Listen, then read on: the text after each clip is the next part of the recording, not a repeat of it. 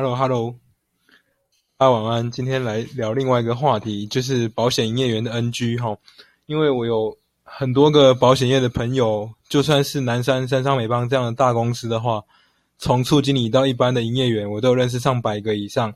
那也很感谢他们愿意交我的朋友哈。那我想说，因为今天有一位比较之前的一一位保险营业员，他有一些问题，然后诶，他我跟他说。他约我说要喝茶的事情，那他也坦白跟我说，呃，会需要就是讲一些保单的事情，就是分享一些医疗险的资讯。那我也欣然接受，因为我觉得，呃，我们本来就是有需要多了解一些东西，尤其是跟我们相关的。好，那我来跟大家分享的就是说这个。NG 的部分啊，那他们他也觉得有兴趣听，好，然后我现在就直接来讲。第一个就是成交前，哈，强迫推销，我想大家都不喜欢呐。那这个部分就就不用多说了，就一直如你。我觉得这个不是一个保险业务员应该做的事，包括任何行业的业务都一样。然后第二个是突然的关心，像我之前有提到，曾经有两个妹子，他们在我当初跟他们认识的时候，其实我们之间是根本没什么来往，根本就是打招呼相敬如宾的态度。那带他从事保险业以后呢，突然对我嘘寒问暖变多了，然后也也会跟我讲今天天气跟跟最近天气冷要多穿一点之类的，那我觉得很有趣，所以我说保险业真棒，可以让原本不想理你的妹子突然关心起你来，哦，这这我觉得这个就相对是有点假，当然后来也没有持续啊。好，然后第三个就是一直拿十四个恐吓你，就跟你说哦未来怎么样啊，我必须说人一出生就是迈向死亡，这个哲理我是懂的，那。一直去说未来怎么样怎么样，提醒就好，不用你去恐吓人家，说人家怎么会怎么样怎么样。你要有所保险。那其实这个东西就是见仁见智啊。好，好了，第二个就是成交之后，好，很多人成交之后就没消没息。那下次什么时候会出现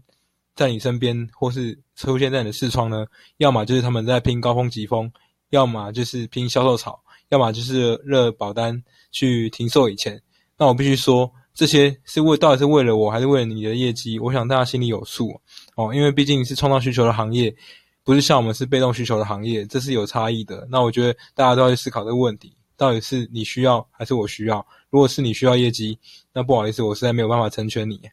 第三个就是说，那个呃，出事的时候你怠慢的处理，就是说，所有的保险就是不希望出事嘛，一旦出事了就是要处理。好像尤其是产险的部分，就是。很容易发生一些什么擦撞什么有的没的，那出事以后你就要赶快处理，你不能没有接电话。你一看到客户电话来了，以我的准则，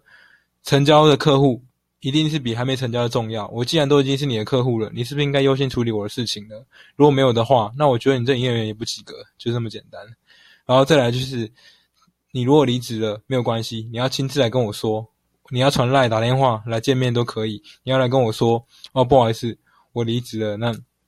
接下来我的保单会有谁服务，而不是你离职以后你就是走你的，然后你的佣金也离也不让你领走了，然后我还继续在缴着保单，这样子我会觉得，在我而言，你这个人这辈子就是失败，对，完全就是我相信每个人都会有自己的生涯规划，当初被去做保险，也可能是因为主管的那个拉拢，也有可能是自己人生想要尝试，但是你既然已经离开了，你就应该把这事情做个了结，做个完结，哦，这个是一个做人处事的态度。像我也有蛮多朋友，后来就是做其他行业，但是他们事后遇到我要处理保单的事情，他们还是会帮我去处理，帮我去跑那一趟。那我觉得这个就是一个应该有的态度哦，所以我觉得这个是很重要的。然后呢，这个接手的那个营业员呢，他可能也也不怎么想帮你处理，因为那个佣金是你赚的嘛，哈。那或者说他他接手以后就只想再赚你的保单下一张保单而已，那我觉得这也不 OK。还有就是理赔要自己跑，我觉得这个是就我刚刚讲的。不是很舒服啊！啊，第三个就是没有你的毛的事，你也那边讲。就像我之前有成交的客户，他用五百万的方式啊，后来四百八买到一间南区两房，台中市南区两房有车位的案子啊。然后他的保险营业员在他要用那个保单贷款的时候，就跟他说：“你这样买买贵了，怎样怎样，然后价格怎么样？”时至今日，你去台中市南区还能能够买到五百万以内两房有车位的案子吗？是不可能的事情。对啊，那所以说你既然是做保险业，你就不应该去干涉其他行业的事情。虽然说我们都讲了，我们都是资产配置业，但是你也不应该去干涉别人的事情，因为我们各有各的专业。那时至今日，还好他当初有买，不然他当初如果没有买，再过两三年，他是不可能买到现在房子的。好，简单跟大家分享哈，如果你有对房仲业觉得不 OK 的事情，也可以跟我一起分享。谢谢大家，谢谢。